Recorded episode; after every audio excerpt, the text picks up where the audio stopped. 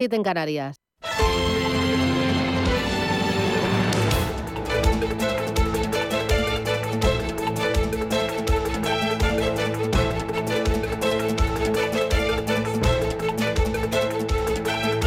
Capital Intereconomía, con Susana Criado.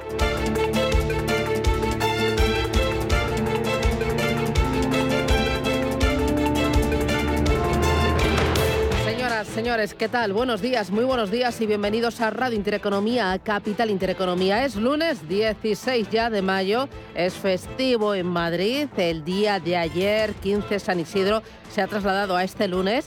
Eh, las calles están eh, prácticamente vacías, es un día tranquilo en la capital y bueno, hay bolsa, así que nosotros estamos aquí al pie del cañón para contarles y para cantarles cómo viene el día en los mercados financieros y en el ámbito económico. Antes, una miradita al cielo.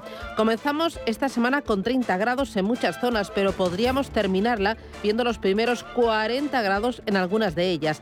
Las temperaturas diurnas van a subir de manera generalizada y esperamos llegar a los 30 grados en Badajoz, en Toledo y Jaén, pero también en Bilbao, Logroño y en Teruel lo superaremos en Córdoba y Granada con 32 grados, en Lérida y Zaragoza con 33 y sobre todo en Murcia, donde podrán alcanzar hoy los 35 grados a la sombra. En el sur aumentarán aún más las temperaturas. En Madrid tendremos para este lunes día 16 27 graditos.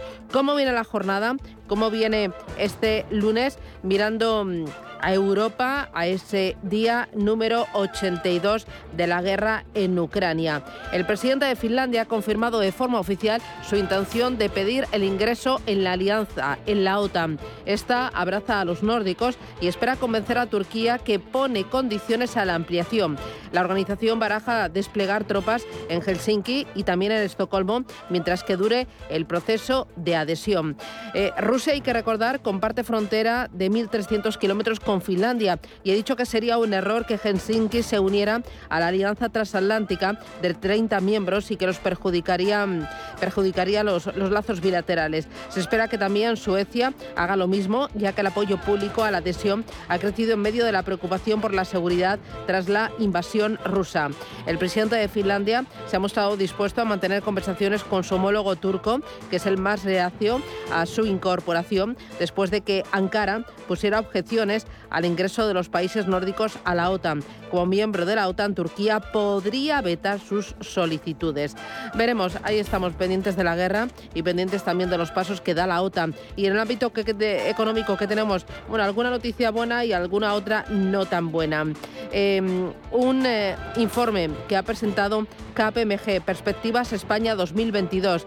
Es un informe en colaboración con la COE dice que el 77% de los empresarios o directivos espera aumentar su facturación a lo largo del presente ejercicio y cerca de la mitad, en concreto el 48%, confía en que su crecimiento sea inferior al 5%.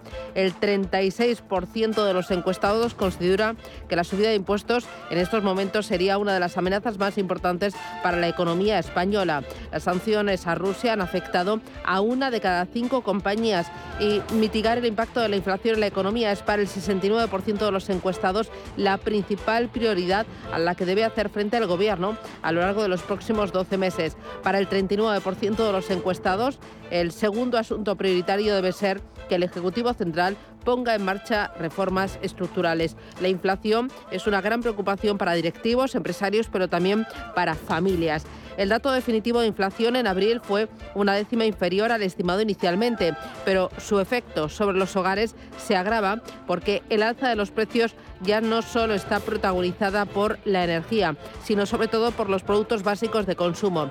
De hecho, hasta 33 artículos habituales de la cesta de la compra media se encarecieron más de un 10% y algunos incluso por encima del 15 o del 20%. Una evolución que refleja que muchas empresas no pueden seguir asumiendo en sus deteriorados márgenes el enorme aumento de sus costes desde mediados del pasado año a causa del alza mantenida por la electricidad, los carburantes y las materias primas.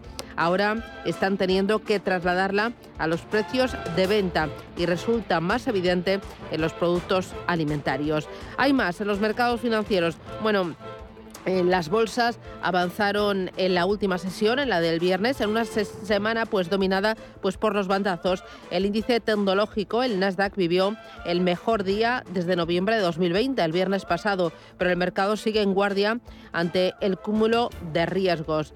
Entre los valores protagonistas durante la semana, Grifols, que sacó jugo a, a movimientos excesivos en las bolsas y se revalorizó un 5,8%.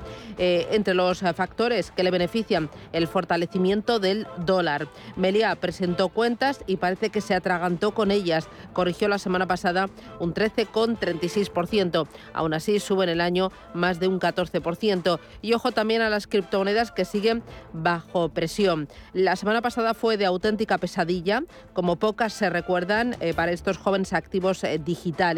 Desde el jueves, día 5, la cotización del universo criptográfico, representado por el índice Bloomberg Galaxy Crypto se desplomaba un 35%. En términos de capitalización, la avalancha de ventas ha devorado nada menos que 700.000 millones de dólares y el miedo campa a sus anchas. El rebote a corto plazo del Bitcoin podría propulsarle hasta los 40.000 dólares, pero la semana pasada llegó a perforar los 30.000. En lo que va de año, la criptomoneda virtual pierde casi un 40% y está lejos de los máximos marcados en noviembre de 2021, los 67.000 dólares. Hay mucho más, se lo contamos enseguida. Vamos con los titulares que ha elaborado ya Rubén Gil. Banco Santander patrocina este espacio.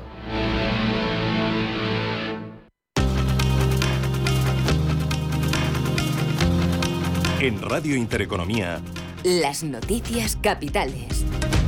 La Comisión Europea actualiza hoy sus previsiones económicas para la eurozona y el conjunto de la Unión Europea. Recogerán por primera vez el impacto de la guerra en Ucrania, según adelanta el Financial Times. Bruselas podría recortar su estimación de crecimiento hasta el 2,7% este año, desde el 4% anterior, y elevar su previsión de inflación hasta el 6%. En China, las ventas minoristas bajan un 11% en abril. El doble de lo que estaba previsto en medio del repunte de casos de coronavirus. También se ha publicado esta mañana la producción industrial china, que se contrajo en abril un 2,9%. 9%. Ryanair pierde 355 millones de euros al cierre de su ejercicio fiscal. Frente a los más de mil millones que perdió el año anterior, además la aerolínea irlandesa espera volver a obtener rentabilidad positiva en el ejercicio 2023. El precio de la luz se dispara un 53% este lunes. Y se volverá a acercar a los 200 euros por megavatio hora en el mercado mayorista. Respecto a hace un año, la luz costará hoy un 632% más cara. Las bolsas europeas comenzarán la semana con caídas. El IBEX 35, que abrirá con normalidad a pesar del festivo en Madrid, partirá por encima de los 8.300 puntos después de que la semana pasada cerrara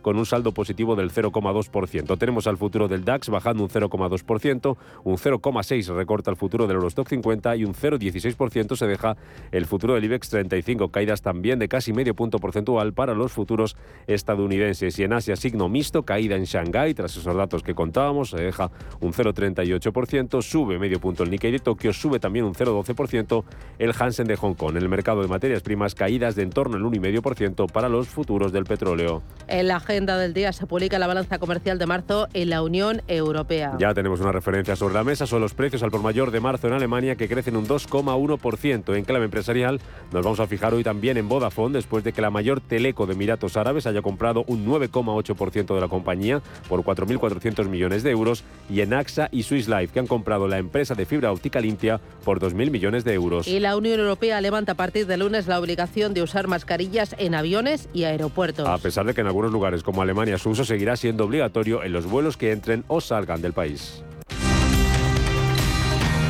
Banco Santander ha patrocinado este espacio. Hemos creado un lugar para ayudarte a crecer, donde cada pregunta tiene su respuesta donde acompañamos a empresas y autónomos en su camino hacia la digitalización y sostenibilidad, donde estar al día de ayudas y subvenciones, y donde se impulsa la internacionalización de todos los negocios, con contenidos pensados para aprender, inspirar y crecer. Santander Impulsa Empresa, el lugar para avanzar.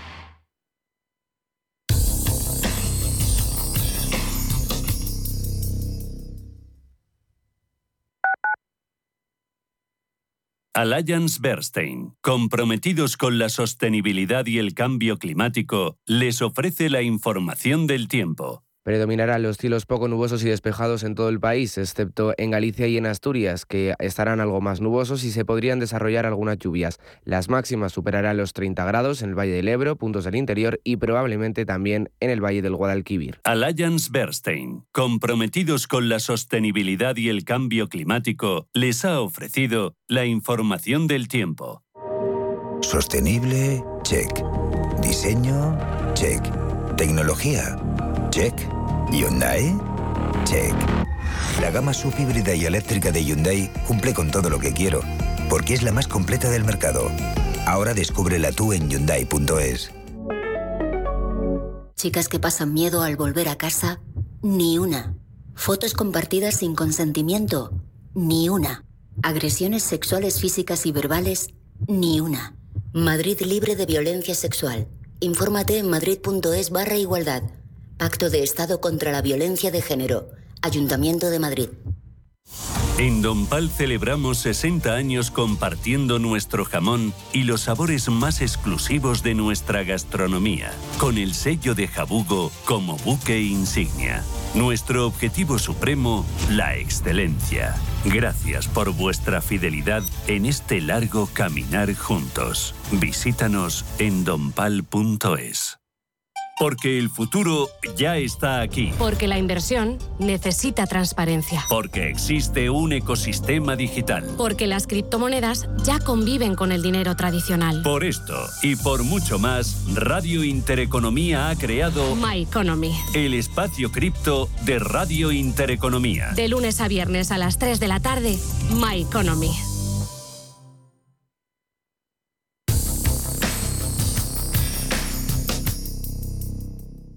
DEPAM les ofrece hoy la noticia de innovación sostenible. La moda de lo verde y lo social se ha impuesto en los mercados financieros en los últimos años. Los fondos de inversión ofrecen esta posibilidad para que los pequeños ahorradores tengan su dinero en compañías sujetos, eso sí, a principios éticos de preservación medioambiental y en actividades que beneficien al conjunto de la sociedad. Y la importancia de este sello verde y social nos baladí. Supone que los grandes fondos e inversores financien o no empresas de acuerdo a estos criterios, es decir, que les den oxígeno para seguir creciendo o que limiten también su expansión. DEPAM les ha ofrecido esta noticia por gentileza del Centro de Inteligencia Sostenible de DEPAM. Y ahora todo sobre valoraciones inmobiliarias con Global. Hablamos de tasaciones y lo hacemos con Roberto Rey, que es presidente y CEO de Global. Roberto, ¿qué tal? Buenos días, bienvenido. Hola, buenos días, ¿qué tal? Una tasación homologada, vosotros lo repetís una y mil veces. ¿Por qué es tan importante?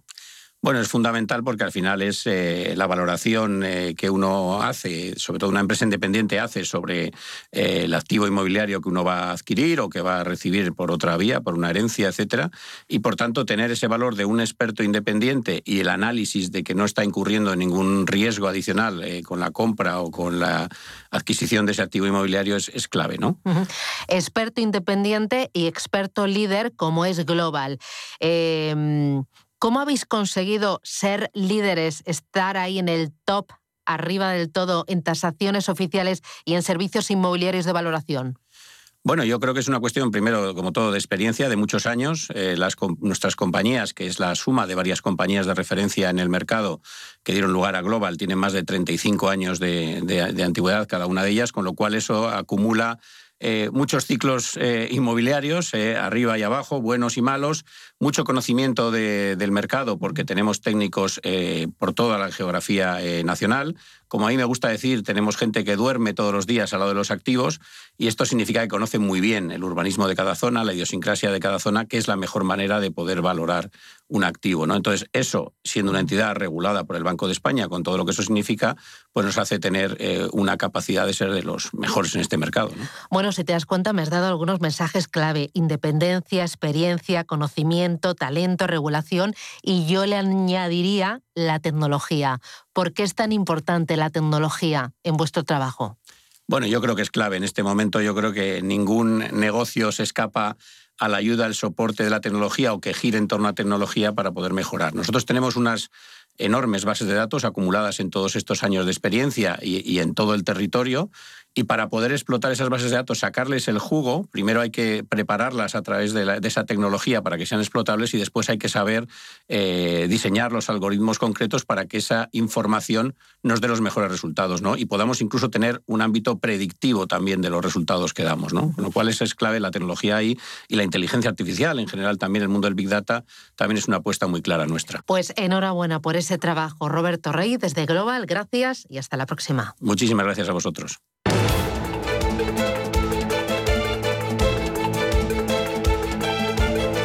El primer análisis de la mañana. Con Eduardo Bolinches, analista de Invertia, el diario económico del español. Bolinches, ¿qué tal? Buenos días, bienvenido.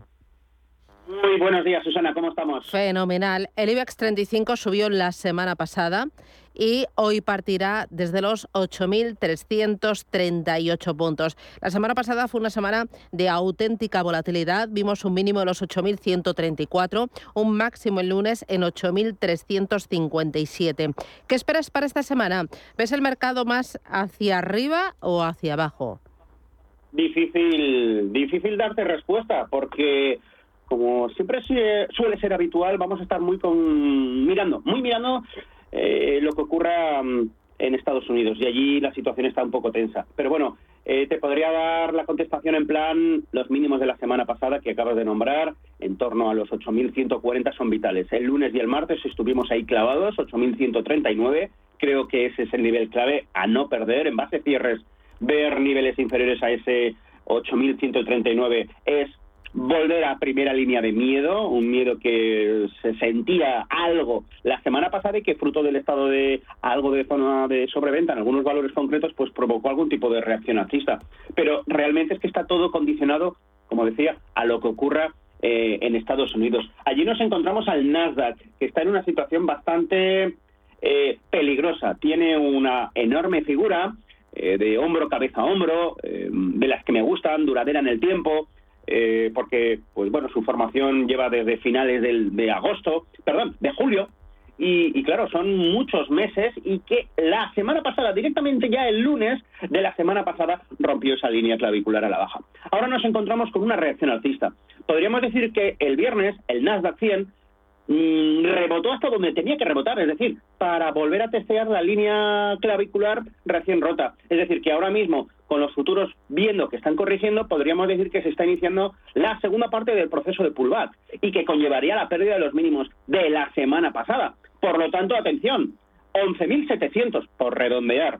Un, una pérdida de los 11.700 en el Nasdaq 100 es salir corriendo del mercado de valores, porque habrá mucho miedo, habrá mucha salida de papel y a pesar de, que hay valores que están pues con, correcciones importantes y con, como te decía, con, niveles de extrema sobreventa, eh, no va a ser suficiente como para que el inversor entre, va a estar esperando en liquidez. Por lo tanto, ahí tenemos caídas adicionales. Y claro, un Nasdaq haciendo y confirmando ese hombro cabeza a hombro nos manda al 10.500. Así que paciencia, porque la corrección sería rápida y además bastante virulenta en la medida que todavía estamos y nos encontramos por encima de los 12.000 puntos, ¿no? Así que esta semana la considero vital.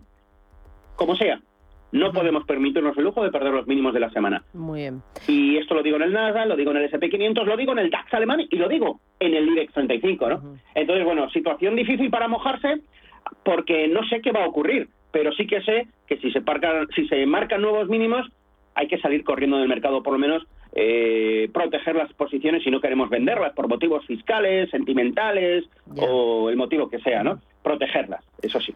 ¿Te pondrías corto en alguno de los índices si el mercado empieza a temblar en este arranque de semana?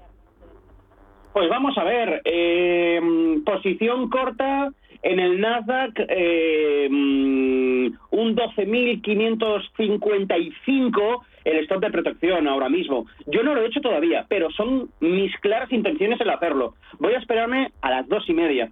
Dos y media que es cuando realmente eh, el mercado de preapertura se asienta, ¿no? mercado electrónico cotiza prácticamente las 24 horas, pero con muy bajo volumen, así que tampoco le doy mucha importancia a lo que vemos ahora mismo, ¿no? Uno, que abra el mercado europeo, dos, que entremos en esa eh, calma tensa de, acercamiento al mercado de, futuros en Chicago, y, a partir de las dos y media veremos las verdaderas intenciones del Nasdaq. Si efectivamente se mantienen las correcciones del Nasdaq y no hay eh, reconquista de los 12.460, yo voy a ser el primero que, voy a abrir posiciones cortas, ¿no? Con protección, como digo, en los máximos de la semana pasada. No tienen ninguna lógica, ninguna, el, el que rompamos al alza los máximos de la semana pasada teniendo manteniendo posiciones bajistas, ¿no? Entonces, bueno, hay que asumir ese riesgo, ese es el stop loss, ese es el, el plan B, que hay que ser muy disciplinado. Llevamos seis semanas consecutivas bajando los estadounidenses, es decir, que el rebote es inminente, pero claro, ese rebote inminente, el, el que no podamos eh, superar los máximos del viernes te da a entender que a lo mejor el rebote duró horas y ya está, que es lo típico y habitual que vamos a tener que enfrentarnos si efectivamente se confirma el hombro cabeza a hombro y, y nos, ma, y nos mandan a, a los 10.500. Será una rápida bajada y, y los rebotes, más que días, durarán horas. De ahí que a lo mejor lo del viernes, efectivamente, que ya viene del jueves, ojo, eh, pues pues sea eso, ¿no? Es que estamos en pleno proceso de pullback. Uh -huh. Y claro, ahí hay que esperar, hay que esperar antes de mojarse como a mí me gusta. Uh -huh. Varias cositas. Eh, estamos viendo que el euro no está solo en su desplome frente al dólar. El dólar saca fecho, eh, pecho frente a otras divisas. Eh, por ejemplo, sí. vemos que la corona sueca pierde en el año un 10%, el yen un 10,78%, la corona danesa un 8,68%, la libra también pierde un 10%, el franco suizo un 10% frente al dólar. ¿Cómo ves al dólar frente al euro? ¿Tú ves eh, pronto la paridad? Eh, yo no solo te lo mando la paridad, sino que te lo mando a 0,83, mucho más eh, bajista con el euro. Ya venimos hablando del 1,03 desde hace tiempo. La semana pasada lo, lo, lo, lo acarició, o por lo menos perdió el 1,04. Eh, tenemos una referencia muy clara, son los mínimos de, del 2016, finales de 2016, hacíamos un 1.03, más o menos, un 1.0320, eh, ese es el siguiente soporte que tiene, pero es que posterior, por debajo de ello, no, no nos vamos al nacimiento de, del euro, allá por la zona de 0.83, lo espero ahí. ¿Y por qué? ¿Por qué lo espero ahí? Primero, pues porque la política de restricción monetaria de, de la Reserva Federal estadounidense es mucho más efectiva que la del Banco Central Europeo. Todavía seguimos teniendo tipos en negativo, a pesar de tener inflación del 8.3. Segundo, porque la Unión Europea como tal eh, parece que deberá llamarse desunión europea. Aquí cada uno va a lo suyo, con sus políticas fiscales distintas, con su IVA distinto, con su impuesto de sociedades distinto, cada uno pues barriendo para su casa y no parece que haya mucha muchas ganas de, de, andar juntos de la mano, ¿no? Entonces, bueno, pues esto al final eh, todo suma, ¿no?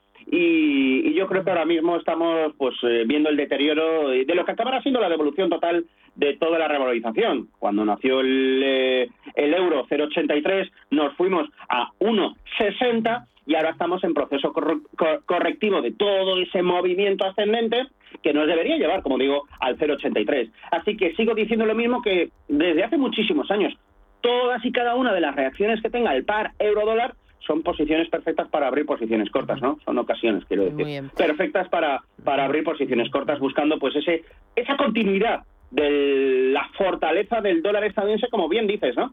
Frente a muchas divisas, no solo el euro, el euro pero es que en el caso del euro eh, es que estamos comparando un mastodonte contra un cojo y ciego, ¿no? Entonces, bueno, este es el, el principal problema por el cual creo que, que sí, paridad y, y, más allá.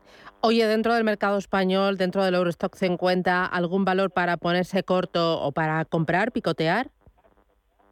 Pues mira, yo, yo te decía la semana pasada que tenía toda, absolutamente toda la cartera en posiciones cortas, lo vengo haciendo diciendo desde hace dos semanas y teniendo desde hace dos tres semanas y ahora mismo eh, yo compré el viernes eh, Dodge Telecom. Vamos a ver cómo, no, cómo nos va eh, stop de protección eso sí 17.31 y también ThyssenKrupp eh, 7.48 el stop de protección.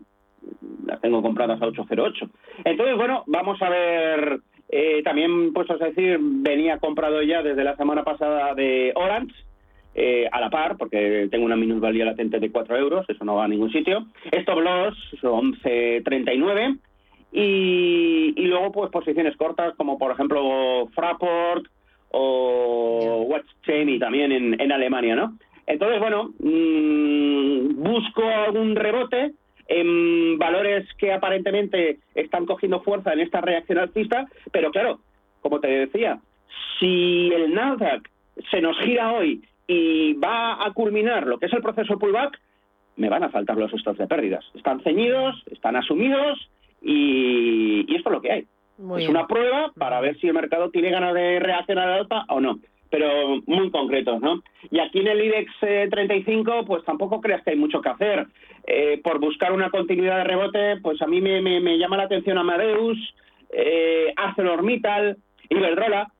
Eh, no, no las tengo, pero pero ahí estamos vigilándolas por si por si hay que entrar, ¿no? Amadeus, pues pues mira, Amadeus le exigiría que, que vuelva a consolidar por encima de los 60 con 80, mientras yo no vea cierre por encima de 80, perdón, 60 con 80, yo no voy a entrar. Eh, Iberdrola, eh, que no pierda los 10.50 para que se eh, vaya a 11.10, que son los máximos anuales de nuevo, ¿no?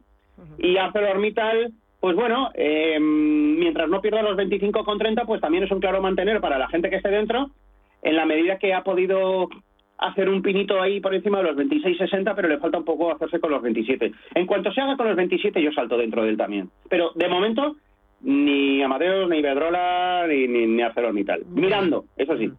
Bueno, pues ahí estamos mirando, atentos al mercado y sin pestañear casi, porque estamos en un momento complicado con muy alta volatilidad. Eduardo Orinches, analista de Invertia, el diario económico del español. Te veo en forma. Gracias, cuídate y a por el lunes. Feliz día, feliz semana. Venga, muchas gracias y recordar que esta semana es clave. Vale, gracias. DEPAM, gestión activa, pioneros e innovadores en inversión sostenible. 20 años de experiencia en inversión responsable respaldan el compromiso de DEPAM como actor sostenible. En nuestro Centro de Inteligencia Sostenible compartimos nuestro conocimiento sobre esta tendencia estructural en el mundo de la inversión y las finanzas. DEPAM ASG Ilustrado. Conócenos en depamfans.com. El Corte Inglés celebra la semana de Internet en su web y app con descuentos de hasta el 30% en moda, electrónica, electrodomésticos, hogar, juguetes, deportes, ocio, supermercado. Además, consigue de regalo seis meses de envíos gratis con el Corte Inglés Plus, solo hasta el 18 de mayo. Aprovecha la semana de Internet para conocer todas nuestras ofertas y descárgate nuestra app. Invierte de la mano de una de las gestoras líderes y con mayor trayectoria de España. Más de 16.000 partícipes ya confían en nosotros. Infórmate sin compromiso en el 91 781 68 80 o visita metagestión.com. Somos los mejores que hay. ¿A quién van a traer para enseñarnos? En Cine Yelmo estamos preparados para volver a la academia de vuelo más famosa del cine. A partir del próximo jueves 26 de mayo no te puedes perder Top Gun Maverick. Consigue ya tus entradas en nuestra app o en yelmocines.es. Capitán Pete Maverick Mitchell. Recuerda, Top Gun Maverick. Estreno 26 de mayo en Cine Yelmo. Hoy en día encontrar la herramienta que pueda resistir el paso del tiempo es fundamental en la renta fija. Es por eso que MFS Investment Management adopta un enfoque Active 360. Visite mfs.com barra Active 360. ¿Dudas con la declaración de la renta? TaxDown te las resuelve en su consultorio de renta los lunes en a media sesión. Manda tu consulta o tu audio a redacción arroba intereconomía.com. TaxDown, la declaración de la renta bien hecha.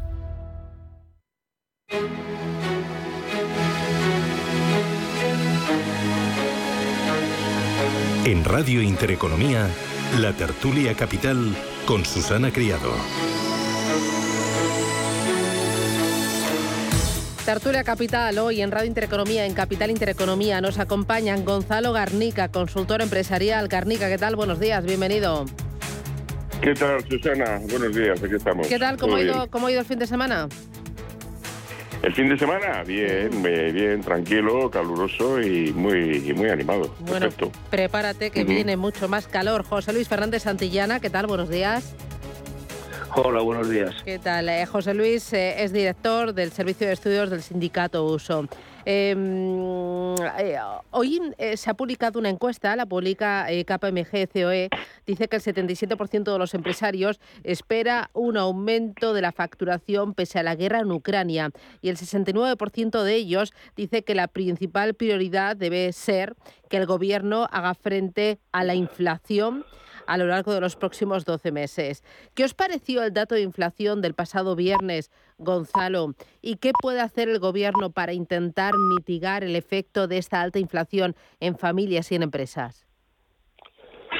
Eh, vamos a ver, hay que explicar que la inflación es acumulativa y que si eh, baja del 9 al 8 o del 8 al 7 no significa que bajen los precios, sino que están eh, creciendo a un ritmo menor, pero siguen creciendo y este es el problema, ¿no? Entonces he visto por ahí titulares de, de, baja la inflación. La inflación no baja, la inflación está subiendo, pero menos que antes. ¿no? Evidentemente lo que tiene que hacer el gobierno es evitar que eh, una situación coyuntural producida por la guerra de Ucrania, eh, por los precios de las materias primas y de la energía, por los cuellos de botella en, los puertos sobre todo, eh, algo que en una situación coyuntural se convierta en estructural, ¿no? Y por lo tanto tiene que evitar todo aquello bueno, pues que le dé al manubrio de seguir generando inflación. evidentemente eso en, política de rentas pues se lee con que eh, los crecimientos salariales no se pueden hacer sobre la inflación pasada, sino sobre previsiones de inflación futura y de alguna manera negociar algún tipo de cláusula de revisión, ¿no? Eh, lo mismo, pues para todo lo que son rentas que dependen del sector público, como por ejemplo eh, son los funcionarios, los vamos, los empleados públicos o los, o los pensionistas, ¿no?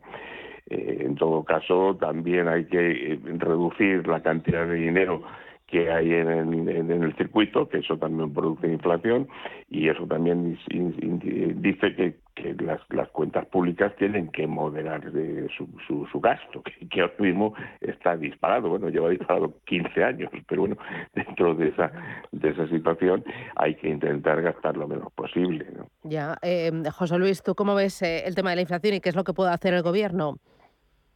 Hombre, el gobierno puede hacer algo más de lo que está haciendo, que está haciendo poco, más allá del decreto famosos para topar el tema eh, del precio del gas en la generación eléctrica, que es uno de los elementos que obviamente está afectando a los a los precios, pero me parece que algo más respecto a la contención de precios sí puede hacer.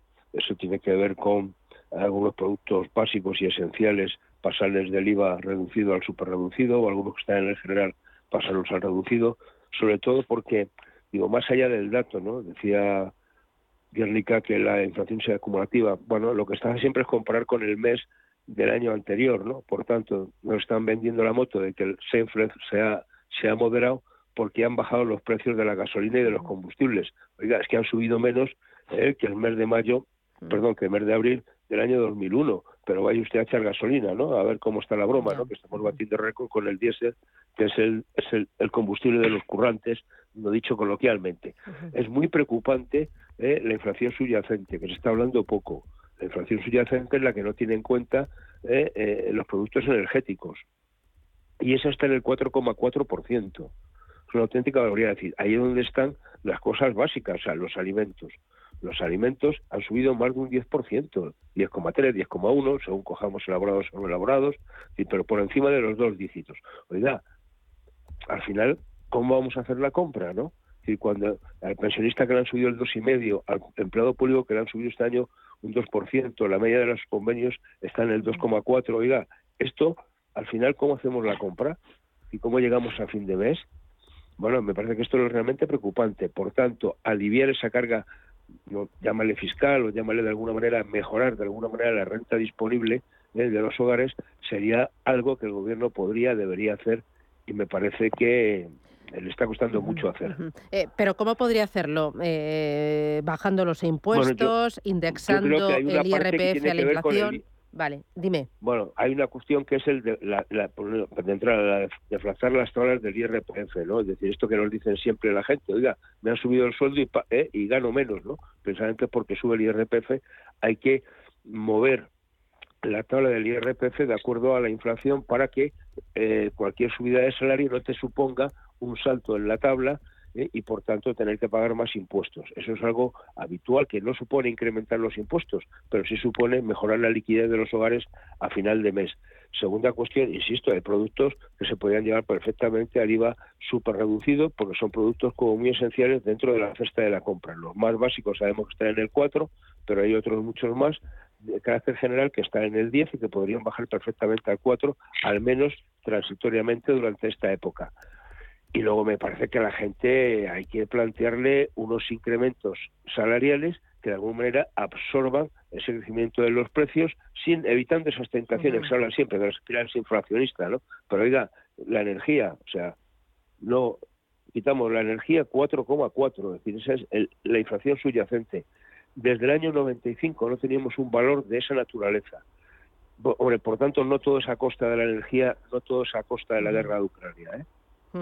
Eh, entiendo que para intentar frenar esta escalada de precios, Garnica, estaría la moderación salarial, la moderación también en la subida de las pensiones y la moderación en la subida de los funcionarios. Lo que pasa que no sé si este gobierno está por la labor.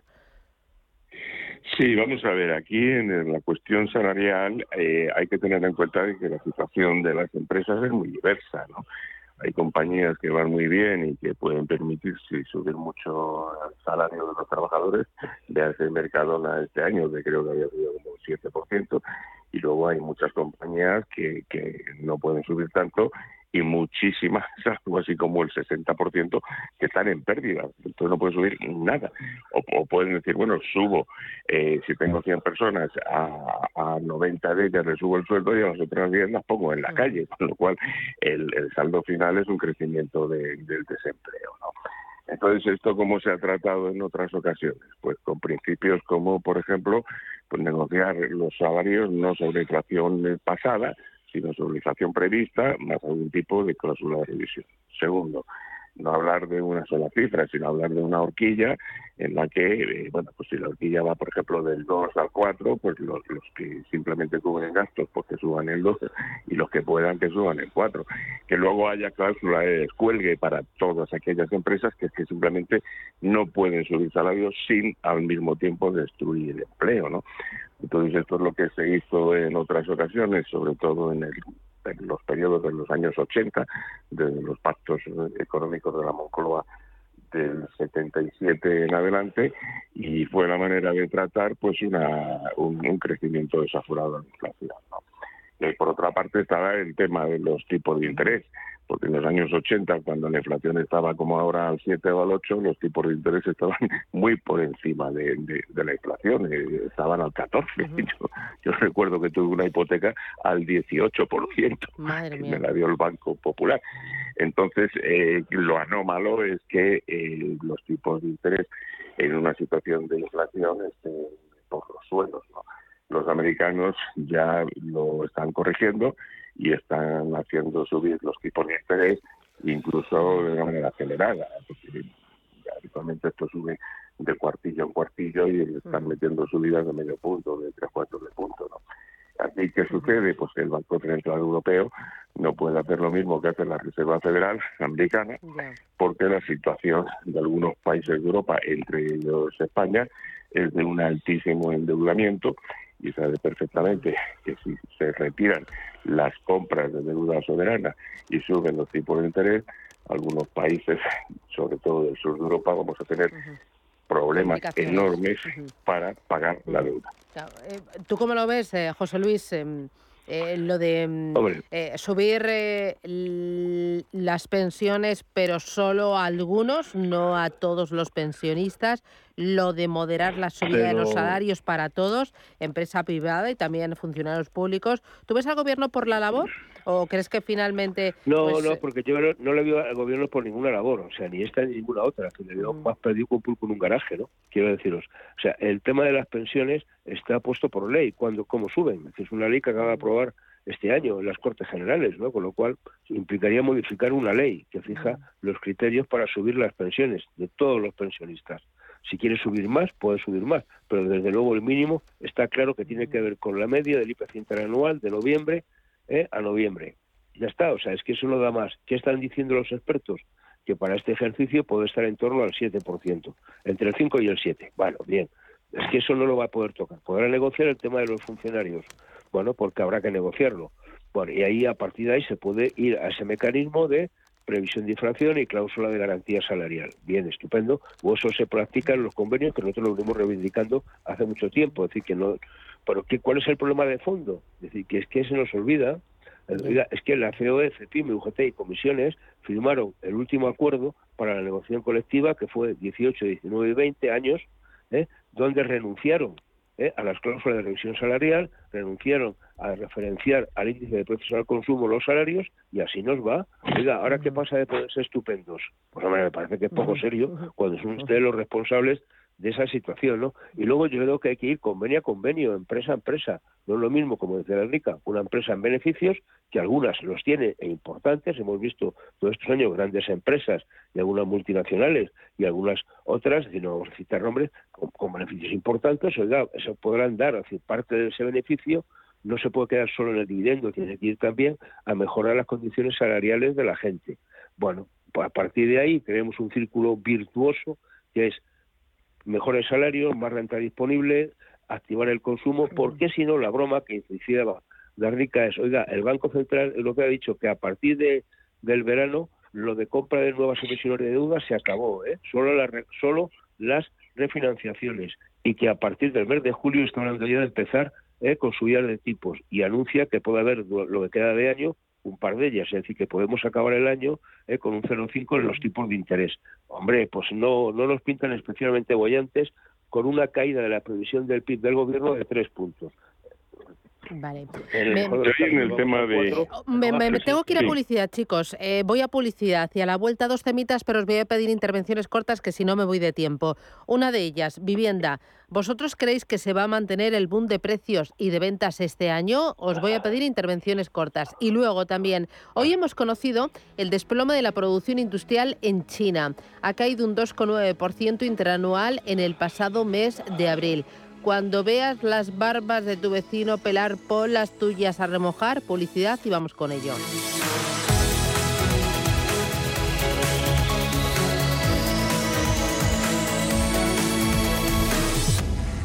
Si mantienes la cabeza en su sitio, cuando a tu alrededor todos la pierden, si crees en ti mismo cuando otros dudan, el mundo del trading es tuyo.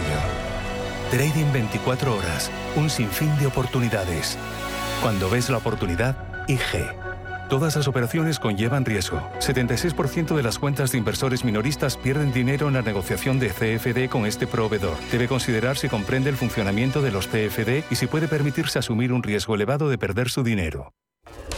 El Corte Inglés celebra la semana de Internet en su web y app con descuentos de hasta el 30% en moda, electrónica, electrodomésticos, hogar, juguetes, deportes, ocio, supermercado. Además, consigue de regalo seis meses de envíos gratis con el Corte Inglés Plus, solo hasta el 18 de mayo. Aprovecha la semana de Internet para conocer todas nuestras ofertas y descárgate nuestra app. Más es obtener siempre la mayor rentabilidad posible para nuestros clientes. Mucho más es combinar esa mayor rentabilidad con un retorno social para mejorar la vida de las personas. En Renta 4 Banco queremos ofrecerte mucho más. Por eso evolucionamos, para que no tengas que elegir. Más rentable, más sostenible. Renta 4 Banco. ¿Quieres más?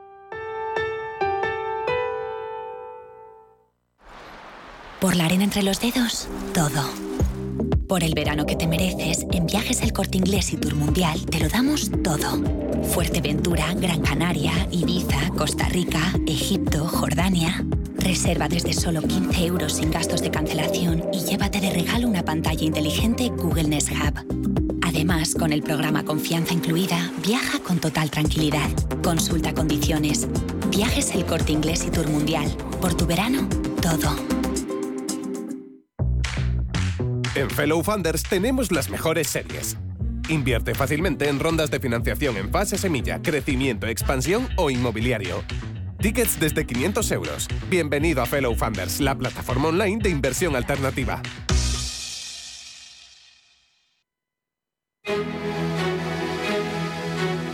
En Intereconomía, la tertulia capital.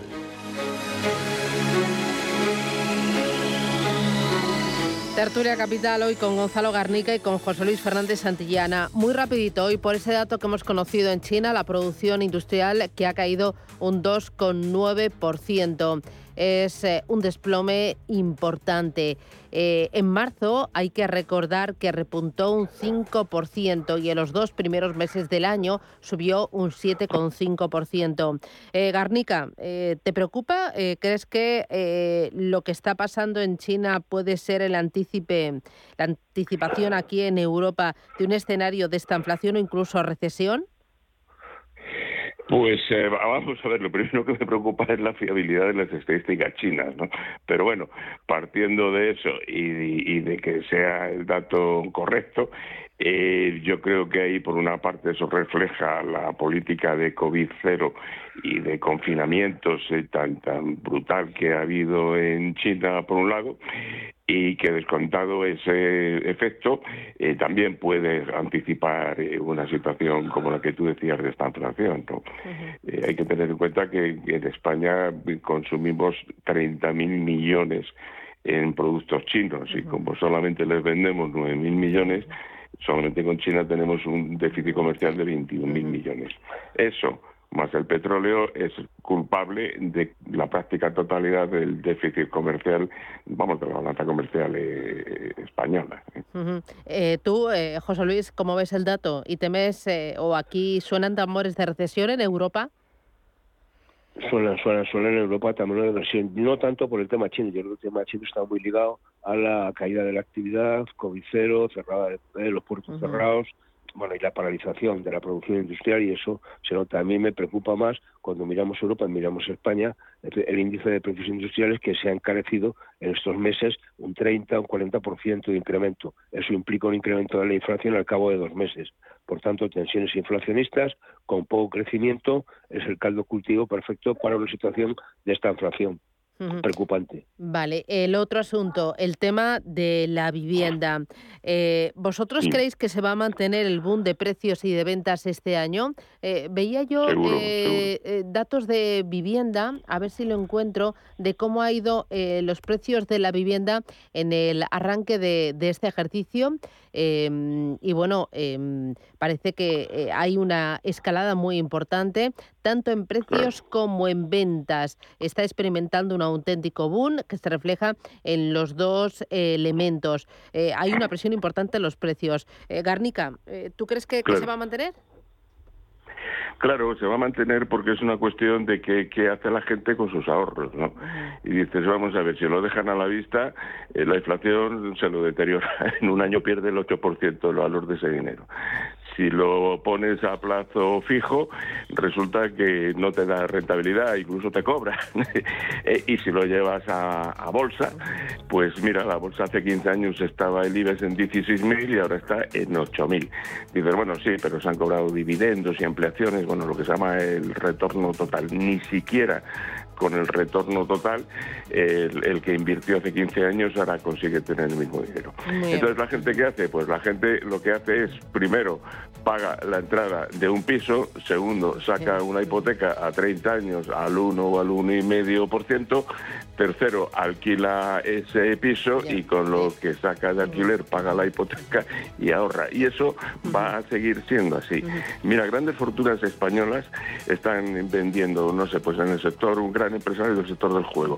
Eh, vende su empresa del sector del juego. ¿Y qué hace? Se mete en una SOCIM y se mete en una empresa del sector inmobiliario. Y, rápido, José Luis, eh, ¿tú crees que se va a mantener? Sí, sí, no, yo creo que sí, aunque va, aunque se va a ralentizar, yo creo que hay un boom precisamente ante el anuncio de subida de tipos, de coger hipotecas cuanto antes mejor, porque estarán a mejor precio que ahora que dentro de dos meses, la renta variable va a estar ahí jugando y yo creo que en el mercado inmobiliario hay poca de hay, eh, hay poca obra nueva y por tanto lo que hay se pone en el mercado y luego es una tradición española, ¿no? ¿Eh? De mi pensión la tengo en la casa que he comprado. Muy bien. José Luis Fernández Santillana, Gonzalo Garnica, gracias por madrugar este 16 de mayo con nosotros.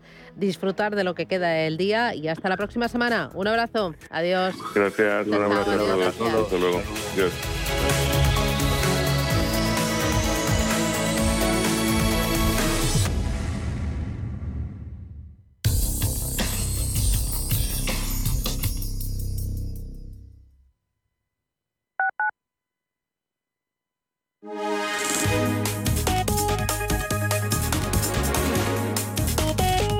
MAPFRE patrocina la información del tiempo. Predominarán los cielos poco nubosos y despejados en todo el país, excepto en Galicia y en Asturias, que estarán algo más nubosos y se podrían desarrollar algunas lluvias. Las máximas superarán los 30 grados en el Valle del Ebro, puntos del interior y probablemente también en el Valle del Guadalquivir. MAPFRE ha patrocinado la información del tiempo.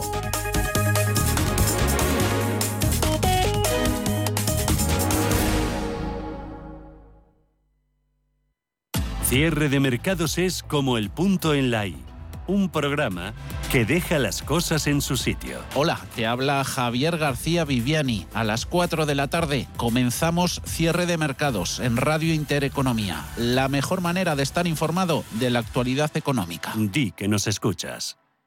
Antes de que amanezca te acompaña, escucha y ameniza las mañanas en Radio Intereconomía. No olvides participar los últimos viernes de cada mes en nuestro sorteo con grandes regalos y obsequios llamando al 91 53 318 51. Antes de que amanezca, con Willy Sancho Muela, de martes a viernes de 6 a 7 de la mañana en Radio Intereconomía.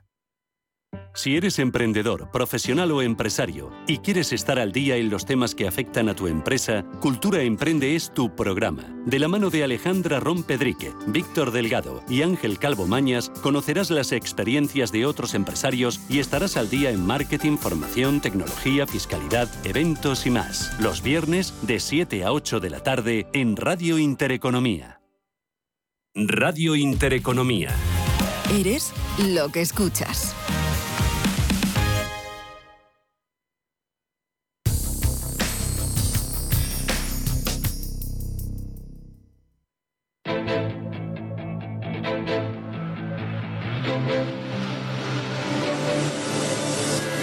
Empresas, mercados, finanzas.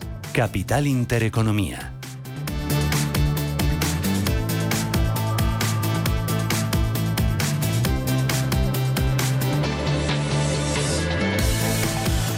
Ocho minutos, llegamos a las nueve de la mañana, preapertura. Rubén Gil, ¿qué tal? ¿Cómo viene el día? Buenos días de nuevo. Buenos días, con caídas en los futuros europeos. El del IBEX 35 dejándose ahora mismo un 0,24%. Selectivo español que hoy abrirá, aunque sea festivo en Madrid, abrirá con normalidad y lo hará de, por encima de los 8.300 puntos, después de que el viernes subieran un 1,7% y cerrara la semana con un saldo positivo del 0,2%. Referencias de la jornada muy pendientes hoy de las previsiones económicas que va a actualizar esta mañana la Comisión Europea, también de la balanza comercial en la zona euro y hay subastas de deuda en Alemania, Francia y Estados Unidos. Aquí en España el Tesoro celebra esta semana la última subasta del mes de mayo. Venimos además de dos datos negativos en China en medio de ese brote de coronavirus, las ventas minoristas que cayeron un 11% en abril, el doble de lo esperado, y también la producción industrial eh, allí en China se contrajo un 2,9% durante ese pasado mes. En el mercado de deuda tenemos a la prima de riesgo española empezando la semana en los 105 puntos básicos, el bono a 10 años en el 1,98%.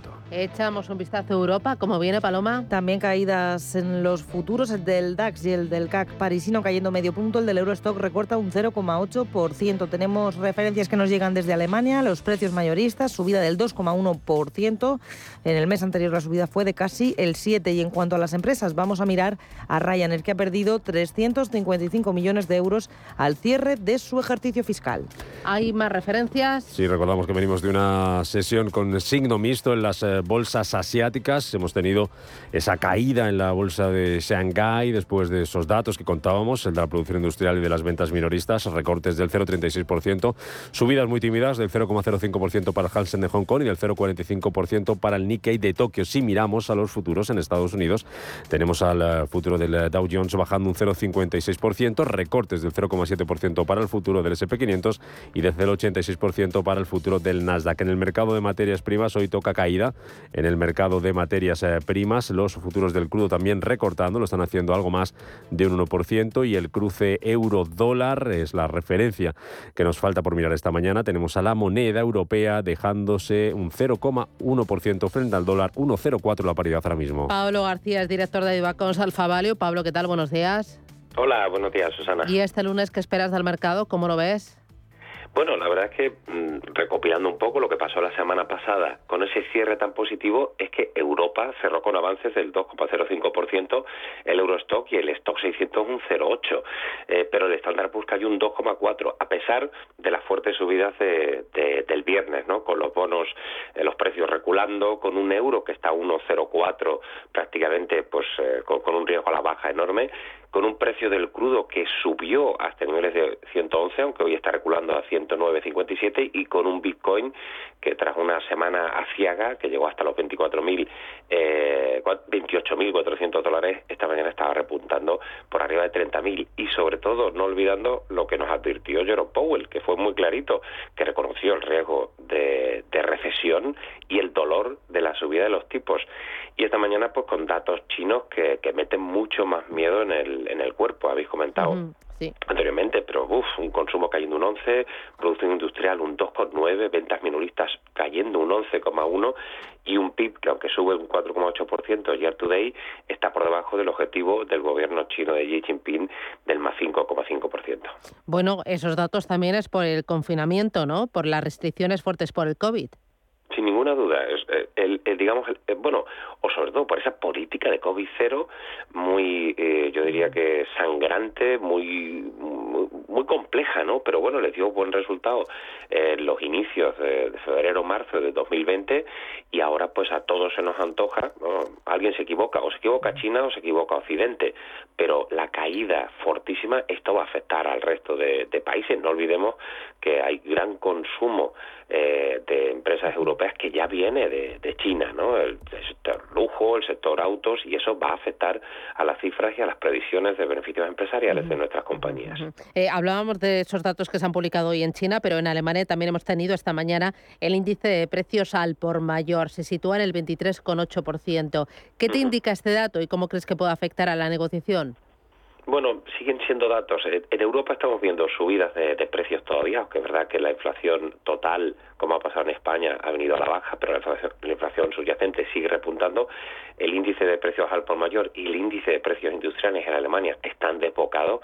Fíjate que el anterior dato fue 22,6, ahora estamos en 23,8, es decir, a nivel de precios al por mayor no se ha apaciguado esa presión inflacionista. ¿Qué significa?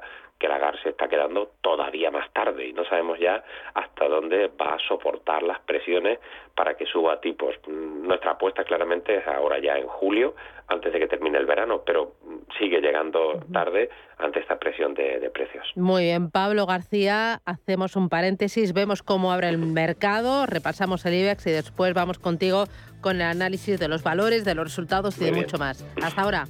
Fenomenal. Hasta luego.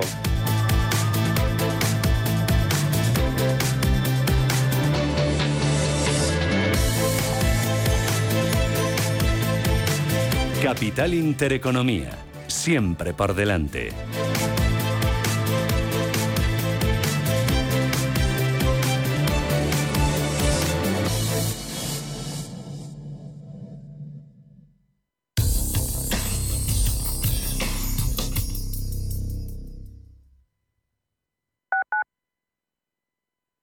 Urbanitae es una nueva plataforma de inversión inmobiliaria que te permite invertir a lo grande con cantidades pequeñas.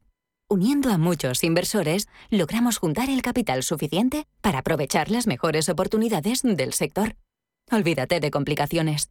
Con Urbanitae ya puedes invertir en el sector inmobiliario como lo hacen los profesionales. Hasta que conocí Renta Garantizada, más que tener una casa para alquilar tenía una preocupación cada mes. Pero ellos encontraron el mejor inquilino, se ocupan de todas las gestiones y me garantizan el cobro de la renta cada mes, pase lo que pase. Alquila tu casa con todas las garantías. Infórmate en el 910 1095 o en rentagarantizada.es. Los nuevos conceptos energéticos son ya un presente. Por ello, en Radio Intereconomía nos sumamos cada semana a I Más Verde, un programa sostenible y eficiente, productivo e innovador en el que analizamos etiquetas tan conocidas como eco, cero, bajas emisiones, descarbonización o renovables. Recíclate cada martes de 2 a 3 de la tarde en Radio Intereconomía con José Luis Pichardo y descubre el futuro más verde. Más del 25% de la población en España se encuentra en riesgo de exclusión social. En la Fundación La Caixa facilitamos herramientas, metodologías y recursos a miles de entidades sociales para que las personas que más lo necesitan desarrollen su potencial. Solo es progreso si progresamos todos. Fundación La Caixa.